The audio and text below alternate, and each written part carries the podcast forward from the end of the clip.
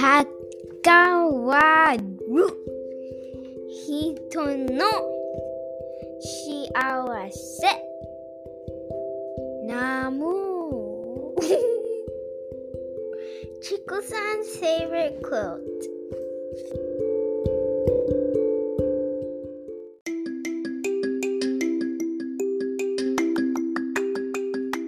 ナースターミナルプレゼンツナスタミラジオ。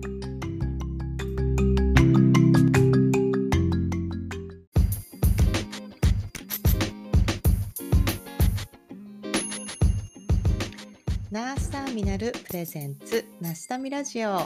皆さんこんにちは。フロリダで ICU の看護師をしているエミです。ナースターミナル通称ナスタミのメンバーでもある私エミがコミュニティを通して出会う素敵な人たちとお話をしたり活動を紹介したり感じたことを語っていくそんなチャンネルです。皆さんお元気でしょうか？えー、今ね実はこれ2回目の撮り直しをしてるんですけど なんでかっていうと、えー、私今超絶モヤモヤしていまして1回目にね撮ったやつを聞いたらお葬式みたいななんか喋り方してて ちょっとこれはまずいなと思ってもう一回明るくちょっとタイトルコールしてみました。えー、なんかね本当モヤモヤしていてうん、っていうのも、昨日のね、勤務がもう12時間勤務、ずっともう本当嫌気がさす、まあいろんなことがありまして、本当にモヤモヤしているんですね。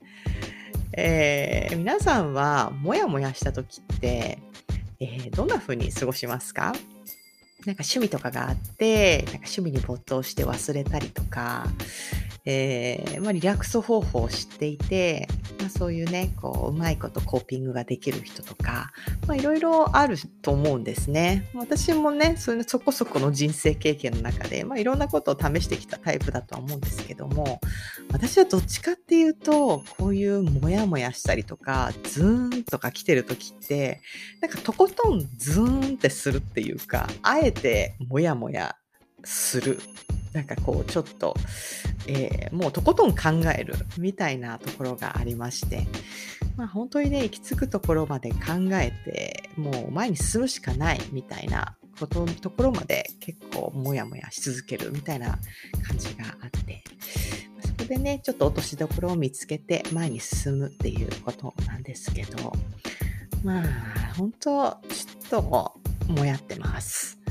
えー、そんな私、エミがお送りするナスタミラジオなんですけども、えー、今回はナスタミラジオ第14回ですね。えー、前回から、えー、国際協力に携わる人とお話しした内容をお送りしますよっていう形でやっているんですけれども今回は、えー、ナスタミラジオも最多出場の第3回目になる、えー、今ねアフリカのケニアで頑張ってるねチコさんとお話しした時の内容を配信していくっていう形になります。えー、前回もね、お話ししてたんですけども、私は国際協力とか、国際ボランティアとか、なんかそういう、えー、ネーミングのつく分野というか、に、まあ、昔から興味があるんですね。なんていうか、こう、看護師としてとかじゃなくて本当に昔からある興味がある分野なんですね。なんですけどもなんかこう自分の中でこうもやってまあたまたまなんですけど私が今もやもやしてるのとこのもやってしてるトピックがちょうど重なったっていうね、まあ、そういうのはあるんですけど、えー、なんというかこう国際協力って言われる分野って私の中にちょっとなんかこう引っかかる部分がいつも心のどこかにあって、なんとなくこう、前に、こう、なんていうかな、そこにこう、踏み込めなかったっていう自分がちょっといたりとかしてるんですね。まあそんなことを、ちょっと、うーん、どうかなと思いながらも、まあ、チコさんに聞いてみたいなと思って、えー、思い切って聞いてみたっていう回なんですね、今回は。えー、皆さんはどんな風に感じるんでしょうかね。でも私は本当にあのチコさんに聞いてよかったなって思う回にもなりましたので、皆さんもぜひ楽しんでいってくださいね。それでは、ナスタミラジオ14回、Let's get started! Enjoy!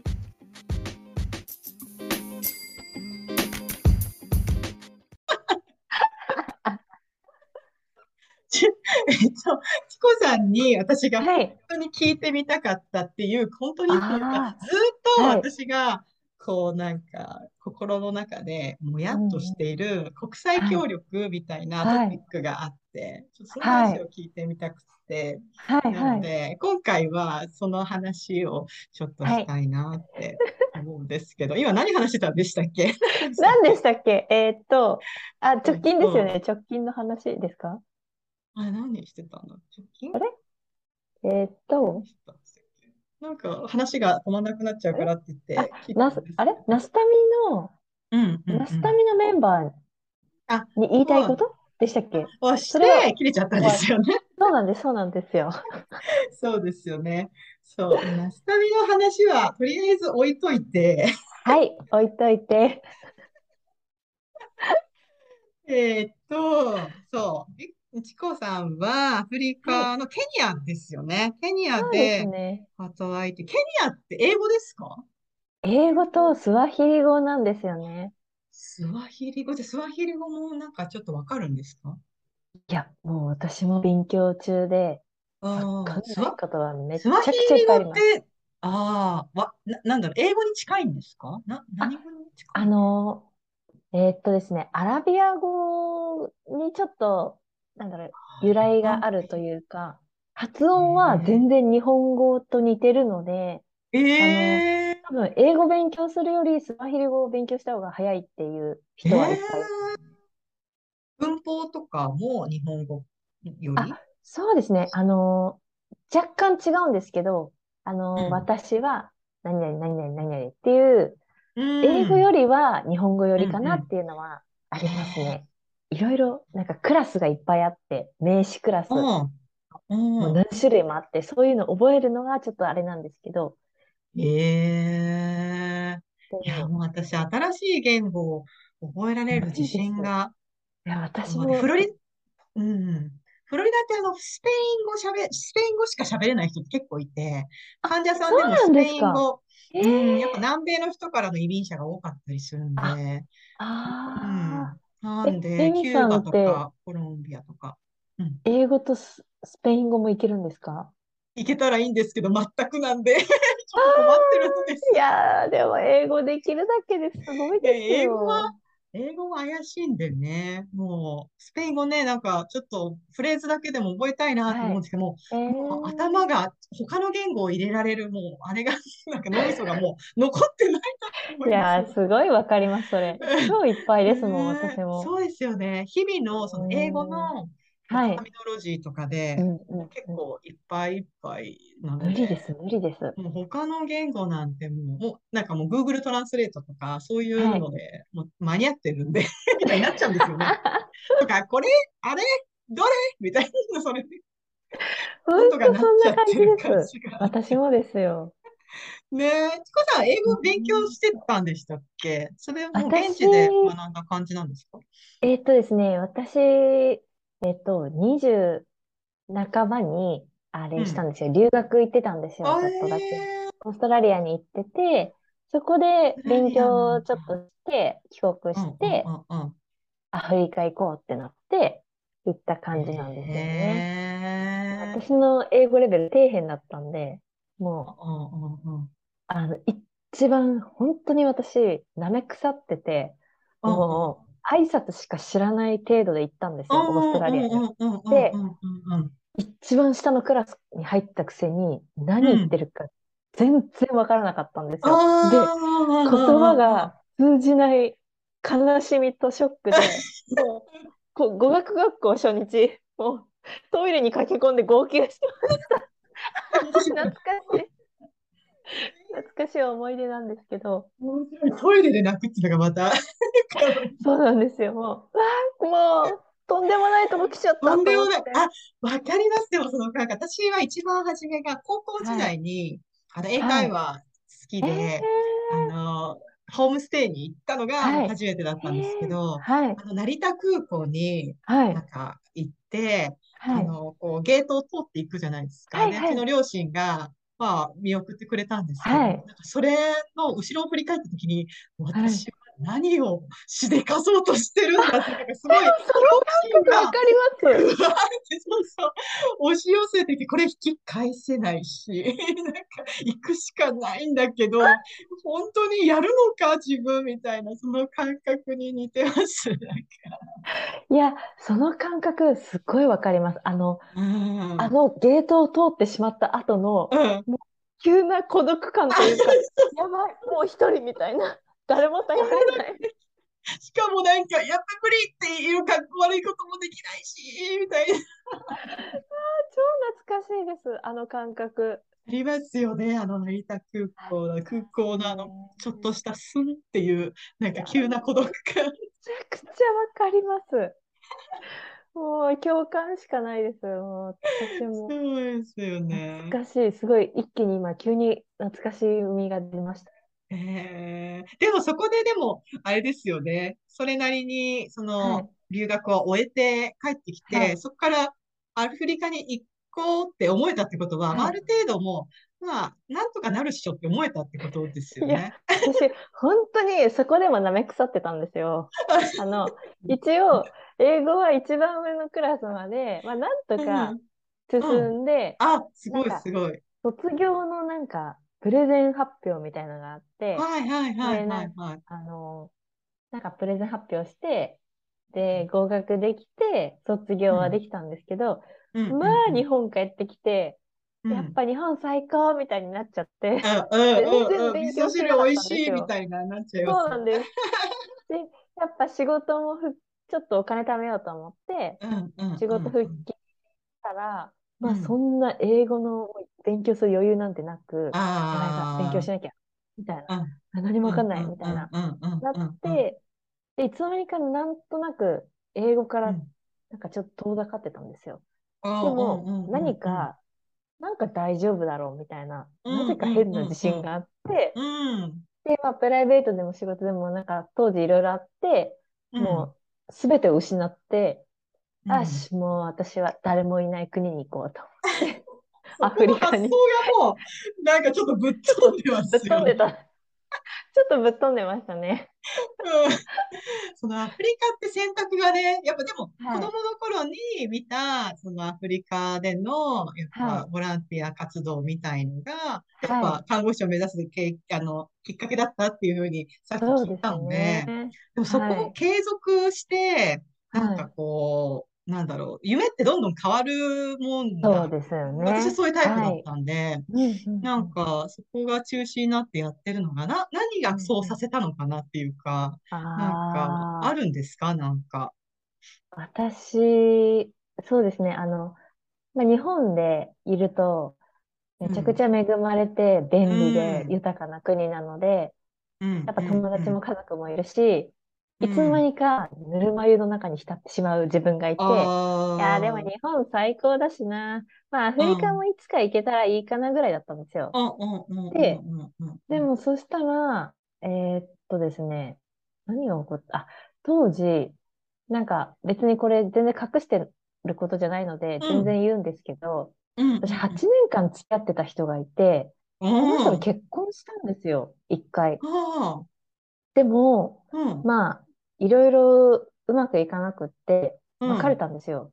すぐに。はいはいはい。結婚してすぐに別れたんです。うんで、やっぱり、あの、両親をすごく悲しませてしまったっていうのが一つと、あとは、当時の前の旦那さんに私当時めちゃくちゃ責められてしまって、お前が悪いみたいな、まあモラハラじゃないんですけど、もう女としての自信を全て失ってしまったんですよね、その時に。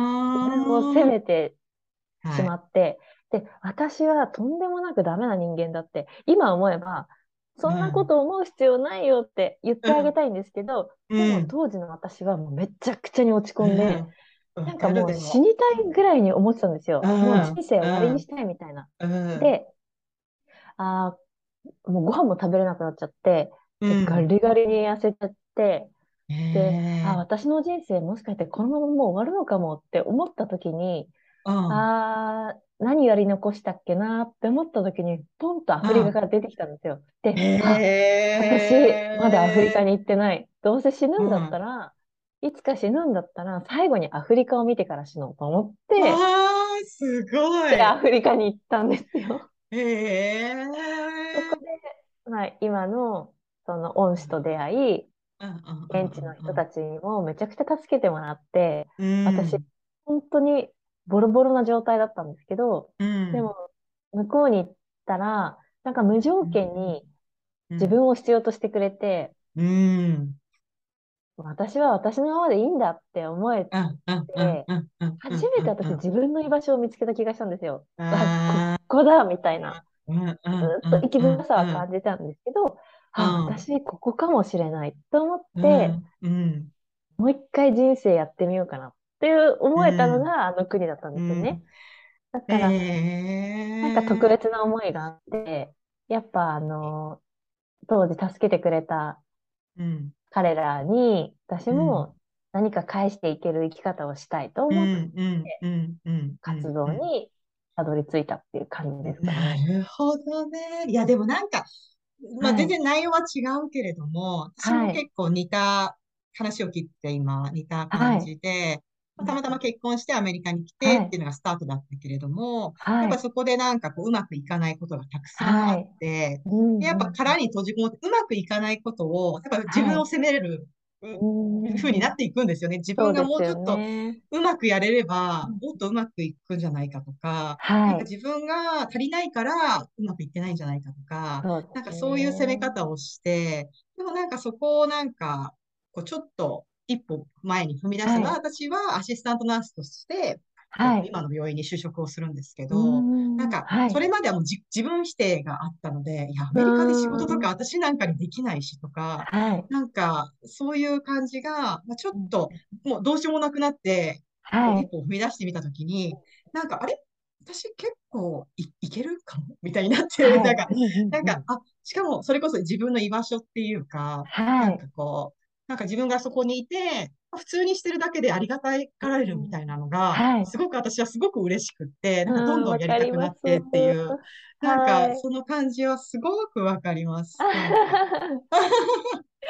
だからね、なんか。今、ね、で、今も病院、今の病院そのままずっと働いてるんですえけど、えやっぱなんか、なんとなくそういうちょっとしたこう思い入れというか、なんか自分をちょっと助けてくれたみたいな、はい。その感あ覚はすごいね。わかります、なんか。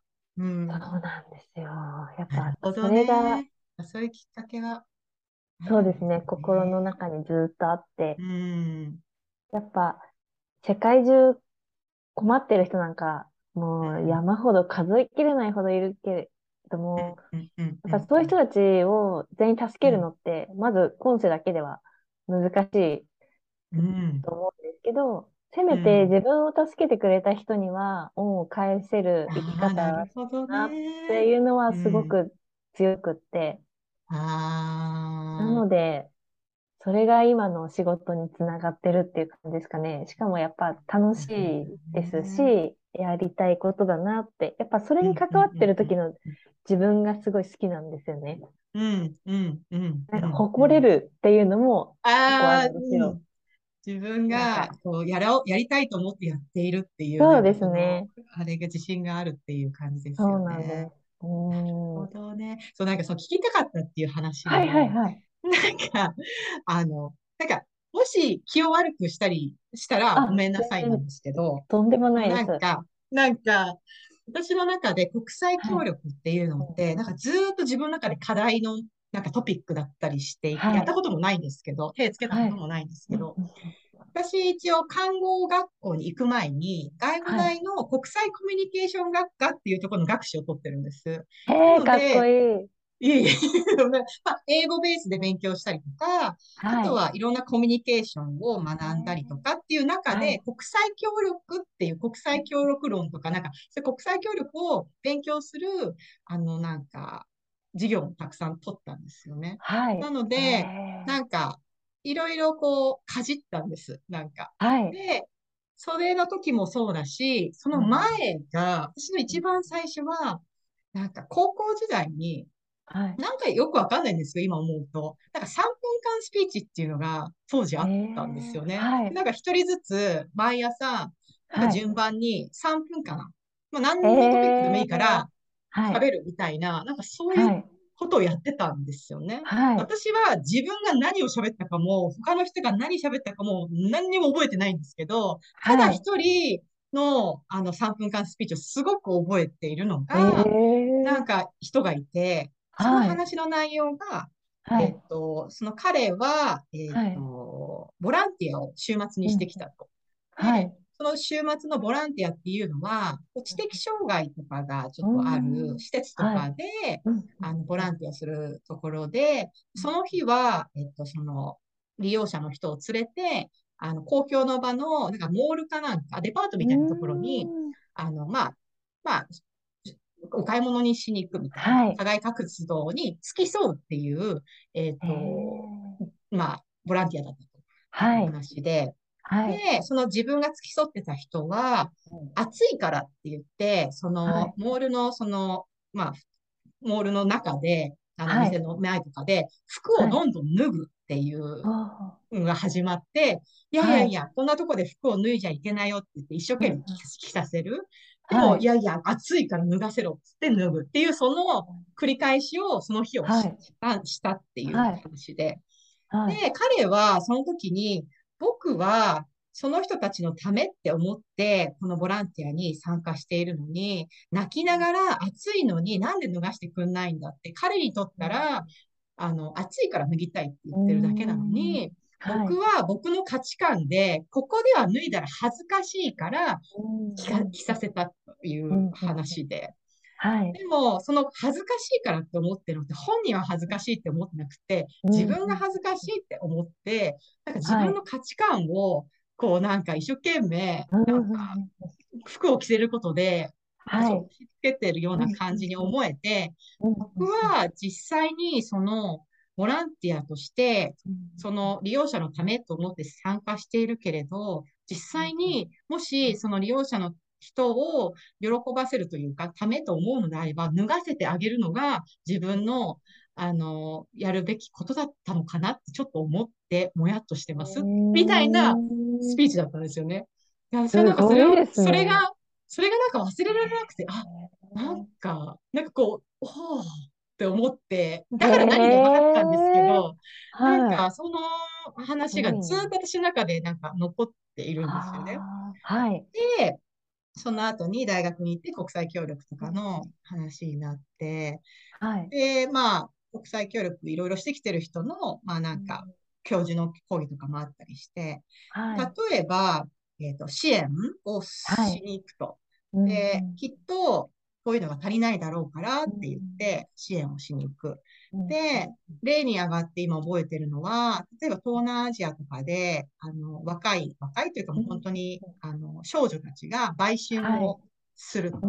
で、そういうことはしない方がいいっていうか、するべきではないというふうに教えて、で、こういうことを他にやった方がいいんじゃないかっていう例えばなんか教育だったりとか、なんか違う仕事だったりとかっていうのを提供するんだけれども、彼女らは多分売春に戻るであろうっていう。で、なんでやっぱ売春に戻るのって聞くと、いや、私はね、10年後の生活よりも明日食べるために売春しなきゃいけないっていう答えが返ってきたっていうような話とか、そういうのが積み重なると、なんか私の中で、もともと多分国際協力とかって、なんかシンプルに、あ、なんか助けを求めてる人がいるんなら手を差し伸べてあげたい。それでありがとうって言われたら、私も嬉しいみたいなシンプルな気持ちはあるんですけど、なんかそれって、なんか私の、なんか、うーん、な、なんだろえ、う。エゴやりたいこと。うん、なんか自己はい。うん満なのか。なとか、はい。うなんかうん。思ったりとかして、なんか国際協力をこう続けている人たうん。ちの、なんか今多分その前に話した内容で、やっぱはい。お世話になった人に戻したいっていうのは、あ、なるほどって、それが一つの答えだなと思ったんですけど、はい。なんかその国際協力をこう続けていくっていう、うんなんかそ。のモチベーションって、なんかどういう気持ちがあるのあかなっていうあ。のあ、が、なるほど。あるんです。で私は看護、はい。それこそ看護師時代に国際はい。看護学会みたいなのとかにも、なんか興味があって行ったことがあって、そはい。こでは、あれはどちらの方だったのかわからないんですけど、それこそ違はい。う国で活動してる人がプうレゼンをして、ん学会はい。プレゼンしてて、同じ質問をしたんですよね、なうんか。んそしたら、その人は、名前も覚えてないんですけど、もううん即答で、あ、自己満でいいの。自己満なのって。私がやりうん。たいからやってるのっうん。て、さらっと言ったのも、私はそれはい。も一つの答えだなと思って、あ、なるほど。なんか、ええぐちゃぐちゃぐちゃぐちゃ考えないで、私やりたいはい。からやってあげてるうんのって言ってるんだっていうのも一つの答えで。だから、なチコさんは、ど。その架け橋となって、今、アフはい。リカと日本の、うんなんかこう、つながりを、あの、一生はい。懸命こう、なんか、やろうとしているところがうんあるんだなって知ったので、なんかそういうのってどういうふうあに考えてるのかあ。なああ、なるほど。と思ったんです。いやー、奥が深いですね。ね。なんか、うん。それ、私もずーっと考えてたんですよ、実は。ああ、やっぱそうなんですね。やっぱ、多分、みんながみんなそうじゃないかもしれないんですけど、うん、私、国際支援って言葉を、まあ、普段うん。はあんまり使ってなくって、協い。力とかもあんまり使ってなくっうて、ん、っていうのも、なんか、協力とか支援って、うん。なんだろう、ちょっと自分の方が立ち位置が上で、うん確かに。困ってるうん。人に手を差し伸べてあげるよみたいな、なんとなくそんなニュアンスもあるじゃないですか。確かに。うん、でも私、それってちょっとあんま好きじゃなくって、うん、あうん、の、っていうのも初めてアフリカに行った時に、うん、私、後から気づいたんですけど、うん、その、自分は日本の恵まれたうん、環境で、まあ、うん、世界で見たら、まあ、先進国って当時は、まあ、今はすごい下がってきちゃってますけども、まあ、先うん、進国って言われる日うん、本で、うん、うん、あの、まあ、ICU とか救急とかで働いてきて、私はすごくいいものを持ってるから、自分の方が上の立場で、彼らに何か教えてあげられると思ってたんですよ。はいどっかで、心の。どこかで。で、うん、彼らは大変なうん、環境の中で恵まれた物品とか医療資源もない中で仕事してうん、るから、うん、何か自分が、あの、彼らにと、彼らに対して提供できるもうん、のがあるし、きっと豊うん、かになるって、うん、なんか、なぜか勝手に思ってたんですよね。う思い込みん、があって。うん、思いまで、すよね、でもね。はい。で、実うん。際に行ったら、私本当に何もできなかったんですよ。もう彼らに教えてもらうことばかりで、うん、私は、え、あれないの？この国。え、え、これもないの？もう、え、じゃあ一体何でやってるの？みたいになっうん、た時うん、に、うん、うん、うん。いやいや、そんなんなくてもこれで代用できるからって言って、はい、はい、はい、もうあはい。るものでどうにかして人のうん、うん、命をうん。助けようっていうクリエイティブな発想をめちゃくちゃ持ってたんですよね。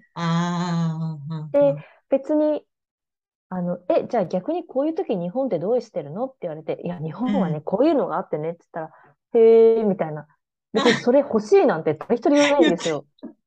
なんか、あ、そうなんだ、そんなのあるんだ、へえ、みたいな。いや、でも俺うん、らこれがあるうん、しね、みたいな。だから、え、そんな感じなの？と思って、結う構ん、衝撃で、うん、うえ、ん、うん、私って結局何もできてないし、うん。むしろ彼らから教えてもらうことの方はい、がはい、めちゃはい。くちゃあったなと思って、自分が何かできると思って行ったんですけども、結局はうん、自分がたくさんのことを教えてもらっうて、ん、もう、なんて、なんて言うんでしょう、浅はかな考えというか、もう、恥ずかしい、もう、どんだうん、けお偉い様なのみたいな感じの思いで来てしまったんだろうと思って、うん、ものすっごい恥ずかしさと、うん。もう、過去の自分を懲らしめてやりたいっていう悔しさで、めちゃくちゃいっぱい。になったんですよ。では、もう超おこがましい自分と思って、で、やっぱうん彼らと一緒に働いてる中で、うん。あ、あの、彼らの能力って本当にすごくって、貧しいかうん。ら、確かに国はうん。貧しいですし、うん。いいお洋服着てるわけでもなく、うんいいお家に住んでるわけでもなく。でも、間違いなく心は彼らの方が豊かだったんですよ。もあう、私は、こんなに恵まれた中にいるのに、なん。でないものばかりに目を向けて、こんなわーわー言ってんだろうと思っうて。でん。も彼らの目って本当にキラキラしてて。もう、とにかく楽しんで仕事をしてましたうし、看護師に。誇りを持って、うん。あのえ、医者、なんか、日本ってどうしても医者が上、うん。看護師が下っていう、うんうん。なんかありますけど、私がんいた地域では、うん。あ、医者がいなければ、あ、自分たちで処方するからとか、あ、診断するうからとか、なんか。まあ確かにそういう、あの、レベルの看護師もいて、実際に処方。あの、できたりするんですけどね。そううん。いう自分たちの仕事にすごく誇りを持って、え医者なんかいなくたって、もう大丈夫で自分たちでやってるから、自分たちそれうん。だけの経験あるし、勉強してきたからっていう、もうすごく堂々としてて、うんうんああ、なんうんうかかっんうこいい、これがプんうんロかと思って、うあんのーなんでしょう。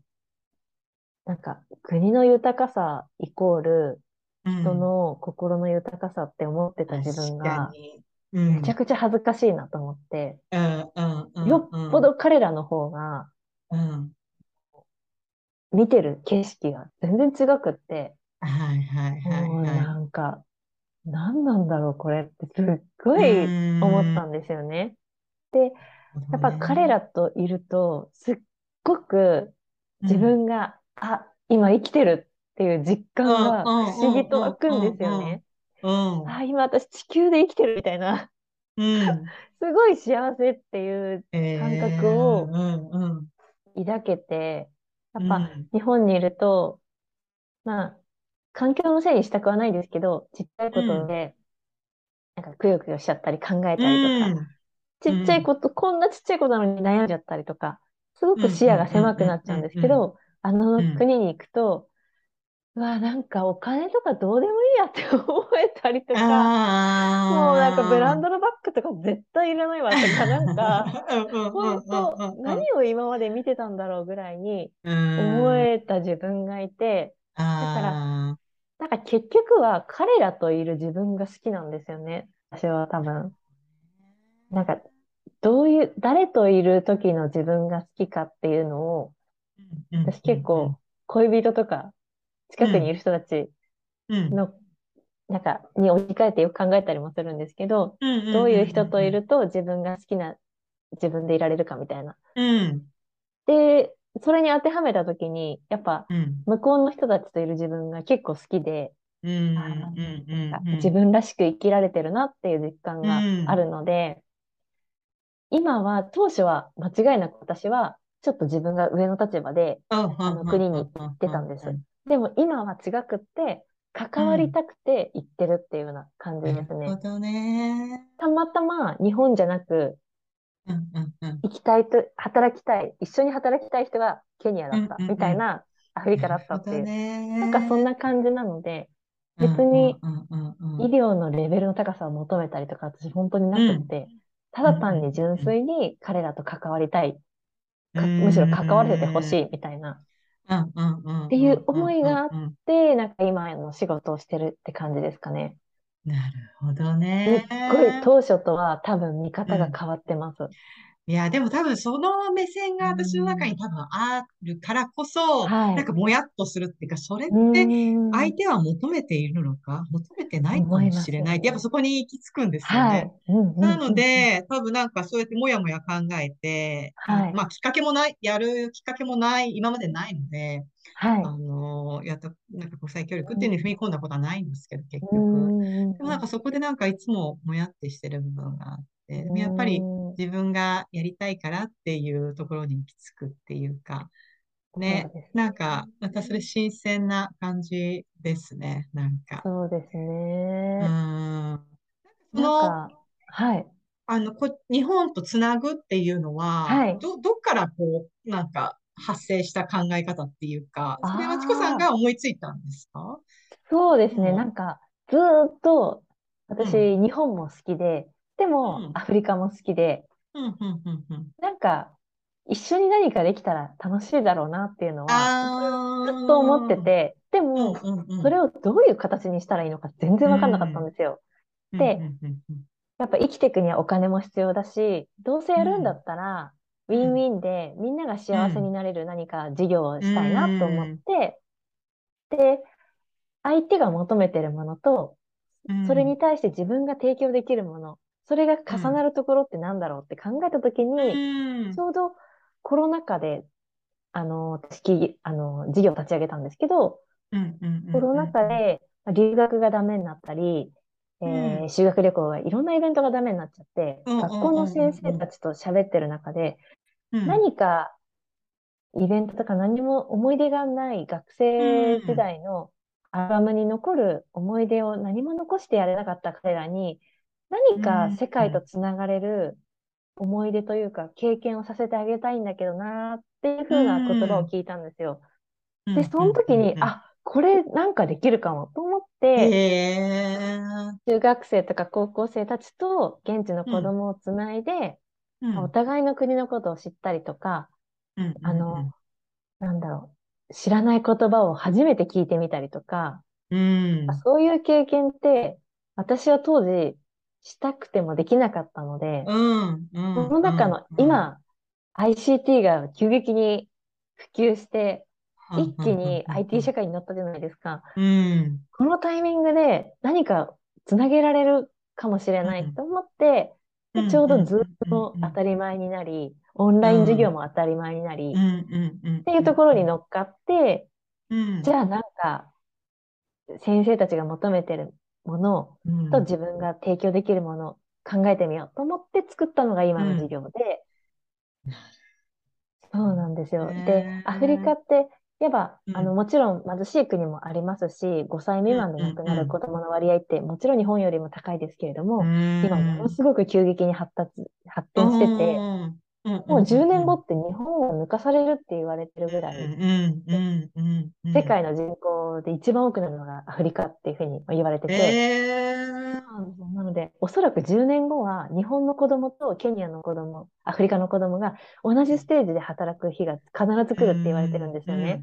なので、学生のあの10代とか、まだまだ若い時から同じ目線で、あの、マイノリティに対する人間性というか、やっぱ今ニュースで黒人差別とか、やっぱ人種差別の問題って根強く残ってますけれども、やっぱ子供たちが徐々に関わっていく中で、お互いの見方がすごい変わってくるんですよ。最初は、え、なんかアフリカって怖い人たちとか、黒い人たちとか、貧しい人たちっていうのがあるんですけど、子供たちがリアルに関わってる中で、あ、なんかもう最後はそんなこと言わなくなるんですよね。アフケニアに住む誰々ちゃんとか、そういう言い方をするんですよ。はいはいはいはい。ケニアに住む、あ、アビーちゃんねとか、あ、ケニアに住むグレースちゃんねとか、うん、もう誰も黒い子とか、そんなことは一人も言わなくなるんですよね。うん、で、あの、みんなが最後によく言ってくれるのが、うん、自分たちと何も変わらないんですねって言ってくれる。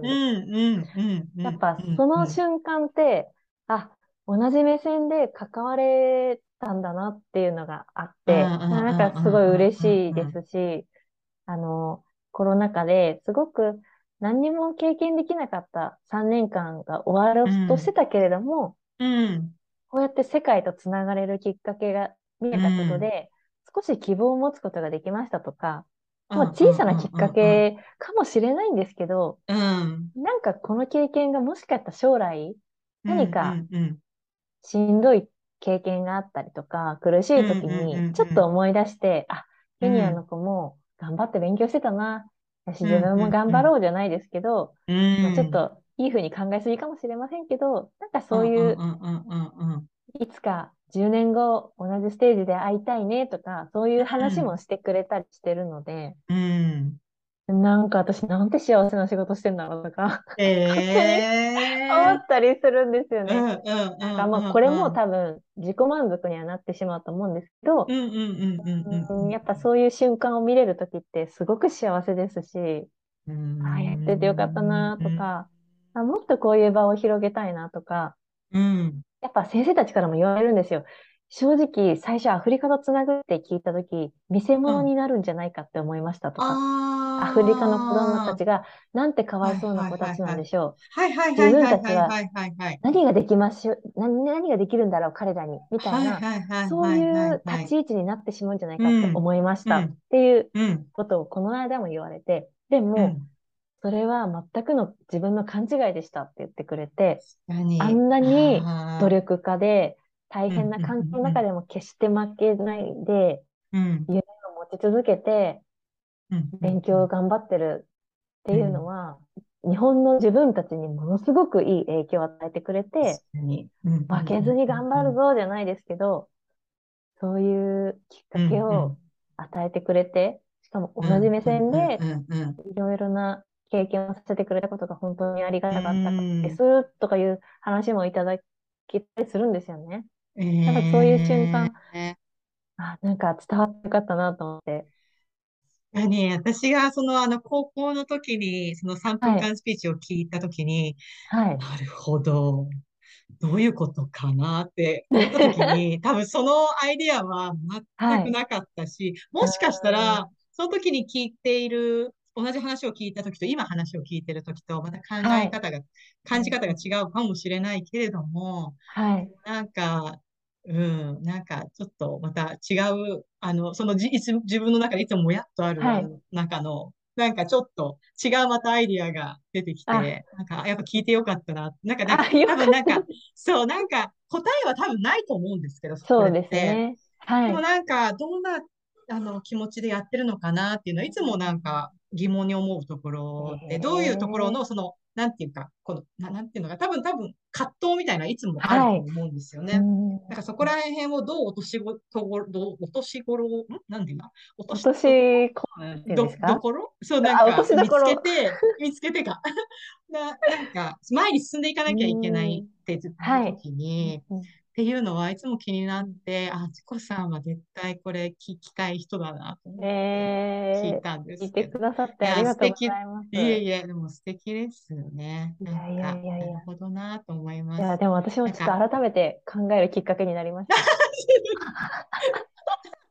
久々になんか、あ、そこに、ふ、なんか立ち返ったなってすごい思いました。原点に戻る。原点に戻りました。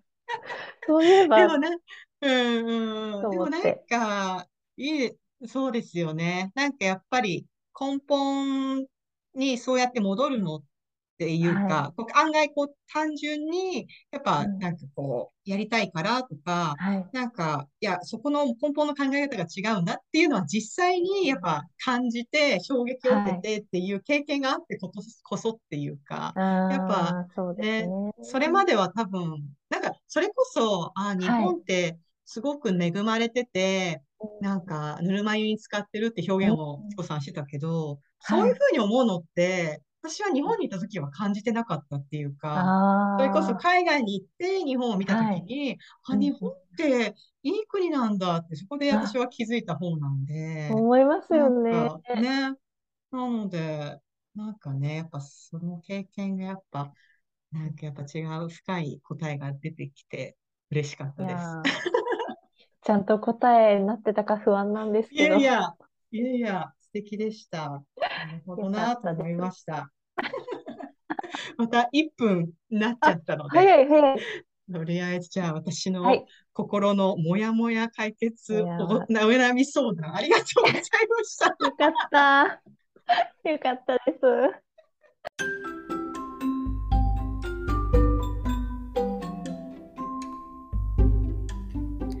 My favorite quote If life gives you lemons, make lemonade.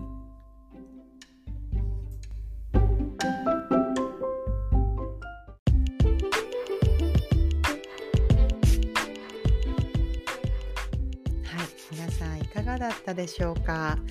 なんかね、本当に奥の深い、こう、素敵な話を聞けたなと思って、本当にチコさんにちょっと聞いてみてよかったなって、えー、思った回でした。えー、本当ね、あの、人生いろいろ、まあ、いろんな場所で、えー、いろんな葛藤を感じて、えー、どこかで落としどころを見つけて、まあ、前に進んでいくっていうのは皆さん誰にでもあることだとは思うんですけれども、うーん、まあ、チコさんも言っていましたけれども、まあ、なんというか、やっぱね、あの、自分がどんな人と関わっている時とか、どんな場所でとか、自分が本当に楽しいなとか、居心地がいいなとか、心地がいいなとか、そんな自分が好きだなって思える場所っていうのって、えっ、と、なんかたまにこう、わからなくなる時って正直あったりするんですよね。やっぱりこう、自分自身こう我慢していたりとか、なんかこう、なんか居心地が悪いんだけれどもしょうがないと思って過ごしていたりとか、そういうことって、まあ、大人になればなるほど多くなってきてしまうとは思うんですけれどもぱりどうやったら自分が居心地よく過ごせるかな生きていけるかなっていうのはなんかやっぱりいつも忘れずに、まあ、どっかしらでそこら辺をこう自分勝手だとは思いながらも、えー、追求していくっていうことは忘れないようにしたいなって私も、えー、年を重ねるごとに、えー、そこは学んだ部分でもありましたので、えー、私もね、えー、よりよより、えー、居心地のいい場所居心地のいい人たちと、え過ごしていけるようになれればいいななんて思って話を聞いていました。えー、次回のね、えー、ナスタミラジオもまた国際協力に、えー、携わる、えー、方たちとお話をした内容がしばらくまだ続きます。えー、なんかね、その内容もとても面白い内容になっていますので、皆さんお楽しみに。それでは、えー、今回のナスタミラジオはここまでになります、えー、次回まで皆さん元気に過ごしてくださいね。それでは、See you next time. Bye.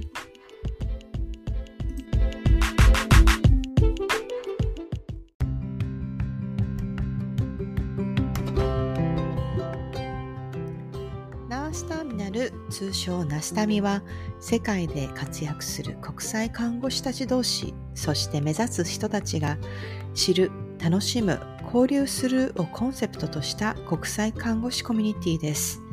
国際看護師を目指す学生や看護師たちがなりたい看護師の形が見つかる目指せるそして実現できるような情報を発信しています。インスタグラム、YouTube など SNS もありますので、ぜひチェックしてみてくださいね。